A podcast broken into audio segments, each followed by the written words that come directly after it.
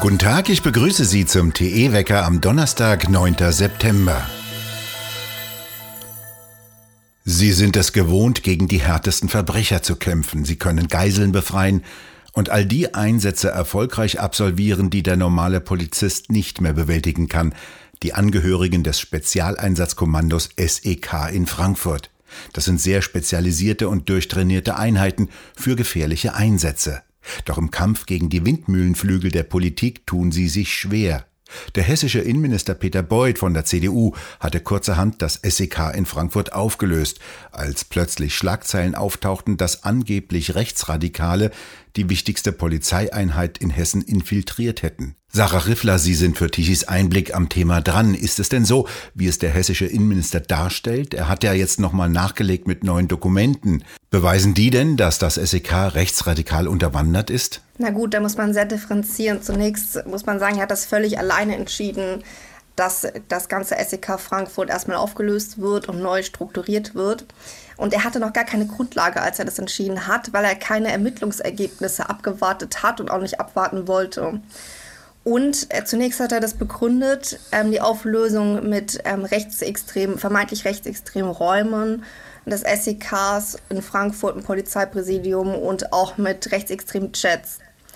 Nun ist es so, dass wir äh, Chatnachrichten haben, die jetzt auch der Minister veröffentlicht hat, wovon in Anführungsstrichen nur 27 strafrechtlich relevant sind. Das ist ja schon in der Dimension äh, recht wenig. Auf Bildern soll zu sehen sein, wie die Diensträume mit rechtsradikalen Symbolen zugekleistert worden sein sollen. Darunter auch eine Klimmstange, an der die Beamten Klimmzüge gemacht haben sollen. Stimmt das denn? Genau, das hatte man so gesehen. Dabei war das eine äh, Trauerkultur, die man halt als bedenklich eingestuft hat. Aber in Wirklichkeit war die sogar mit dem psychologischen Dienst abgesprochen.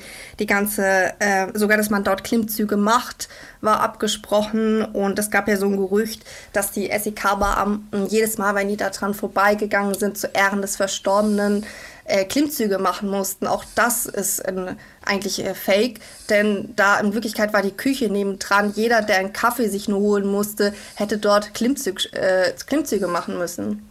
Es wurde nahezu der gesamte Nachrichtenverkehr ausgewertet, den sich die SEK-Beamten zugeschickt haben. Was kam denn dabei heraus? Man, wird, man stellt alles als rechtsextrem quasi dar. Die Frage ist, was konkret davon rechtsextrem ist. Ähm, die acht, es sind acht Beispiele veröffentlicht worden vom Ministerium jetzt vor kurzem, die wirklich gravierend sind. Die sind menschenverachtend, die sind fremdenverachtend und eins davon auch frauenverachtend. Und man muss das total äh, problematisch sehen. Es ist inakzeptabel, was dort geschrieben worden ist. Die Sache ist, was äh, wir uns jetzt fragen bei Tichys Einblick, wie viele SEK-Beamten wirklich an diesen veröffentlichten Chats beteiligt waren. Denn wir wissen, dass es bis zu mindestens 20 Chatgruppen gegeben hat und in jeder Chatgruppe war eine unterschiedliche Anzahl an Beamten drin. Das heißt, nicht jeder Beamte hat äh, solche Nachrichten mitbekommen. Offiziell wurde festgestellt, dass es sich um überwiegend straffreie Kommunikation handelt. Was ist denn davon zu halten? Also Tichys Einblick liegen ja auch ähm, Chats vor, natürlich nicht alle. Ähm, die, die wir gesehen haben, sind völlig unproblematisch.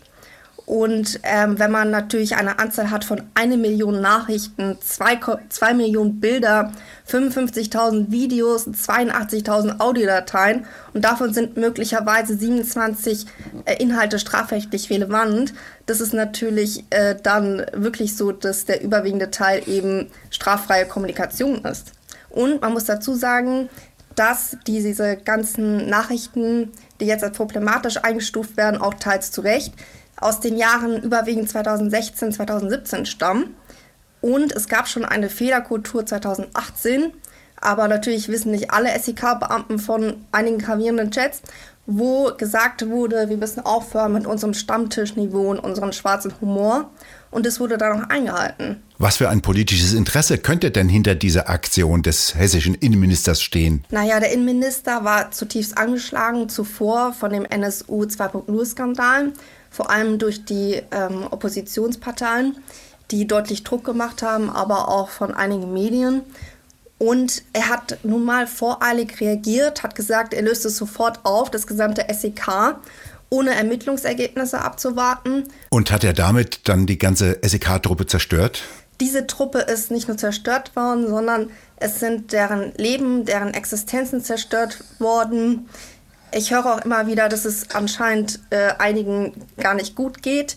Denn das macht natürlich was mit einem, wenn man sein Leben lang dem Rechtsstaat und, und der Gesellschaft zu dienen und dass die zu Unrecht beschuldigt werden. Das macht was mit einem und das zerstört eigentlich das ganze Leben.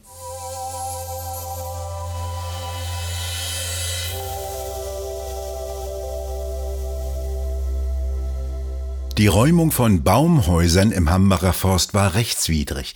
Das hat jetzt das Verwaltungsgericht Köln entschieden. Ein früherer Bewohner eines dieser Baumhäuser hatte geklagt. Im Herbst 2018 hatte die Polizei Nordrhein-Westfalen in einer umfangreichen Aktion den Hambacher Forst geräumt. Dieses kleine Wäldchen neben dem größten Braunkohletagebau Europas westlich von Köln belagerten zwölf Jahre lang verschiedene Protestgruppen. Sie hatten rund 60 Baumhäuser errichtet als Symbol des Widerstandes gegen den Braunkohletagebau. Die nordrhein-westfälische Landesregierung hatte früher die Ausweitung des Tagebaus beschlossen, mit den Stimmen der Grünen übrigens. Es lagen gültige Räumungsbeschlüsse für den Hambacher Forst vor. Die Landesregierung unter Ministerpräsident Laschet hatte dann angewiesen, die Baumhäuser zu räumen, wegen des Brandschutzes. Videoaufnahmen zeigten damals sehr aggressive Besetzer. Die Polizei sprach von einem hohen Gewaltpotenzial. Das Verwaltungsgericht bemängelte jetzt, dass es der Landesregierung nicht um die Sicherheit gegangen sei, sondern um die Entfernung der Gegner des Tagebaus aus dem Hammacher Forst. Unmittelbare Folgen habe die jetzige Entscheidung nicht, sagte das Kölner Verwaltungsgericht.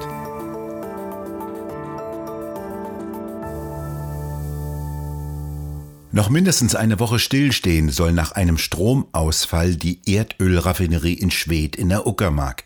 Gestern war es nach einer Störung im Stromversorgungsnetz zu einem größeren Problem und schließlich zu einem kompletten Ausfall in der Stromversorgung der PCK-Raffinerie gekommen. Dieses frühere petrolchemische Kombinat verarbeitet Rohöl aus Russland und versorgt Berlin und Brandenburg mit Benzin, Diesel, Heizöl und Flugzeugtreibstoffen. Nach einem massiven Stromausfall lässt sich ein solcher Industriebetrieb nicht auf Knopfdruck wieder anfahren. Mögliche Schadens- oder Ausfallsummen wurden noch nicht genannt. Ebenso wenig ist Näheres über die Ursache des massiven Stromausfalles bekannt.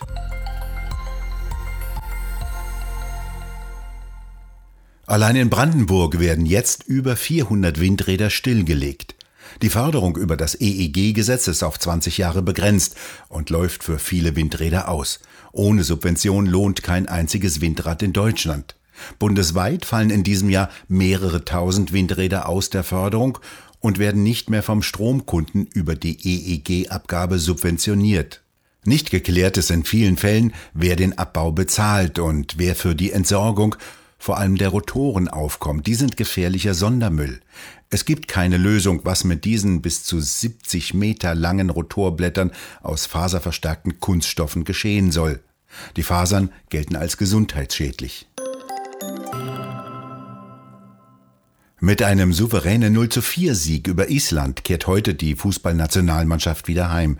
Dem neuen Bundestrainer Hansi Flick gelingt zusammen mit den beiden vorausgegangenen Siegen ein perfekter Einstand. Deutschland führt jetzt die Weltmeisterschaftsqualifikationsgruppe J mit 15 Punkten an.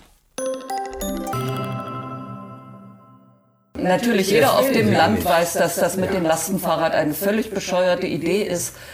Und jeder Handwerker und jeder Bauunternehmer weiß, dass man äh, nicht mit Lastenfahrrädern äh, hantieren kann. Und jetzt kommt plötzlich Herr Scheuer, Dorothee Bär.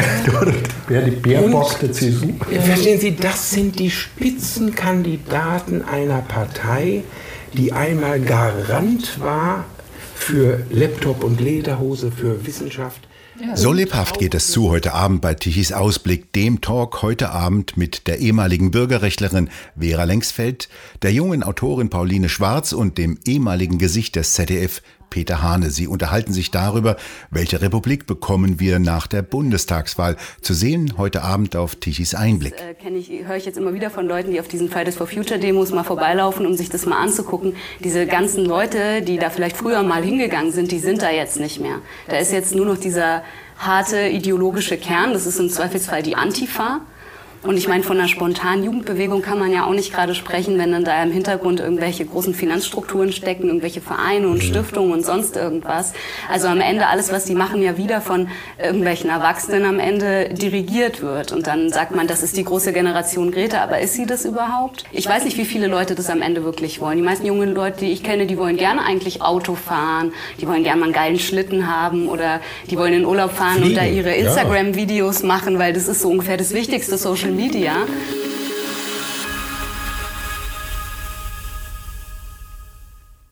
Es bleibt in den nächsten Tagen noch warm, allerdings kommen von Westen nachmittags feuchte Luftmassen herein. Einzelne mitunter kräftige Regenschauer sind möglich. Das Wochenende wird unbeständiger und mit Temperaturen von 22, 23 Grad etwas kühler. Nachts wird es dagegen nicht mehr so kühl wie bisher, denn die Wolkendecke verhindert ein Auskühlen. Wir bedanken uns fürs Zuhören und schön wäre es, wenn Sie uns weiterempfehlen würden. Wir hören uns morgen wieder, wenn Sie mögen.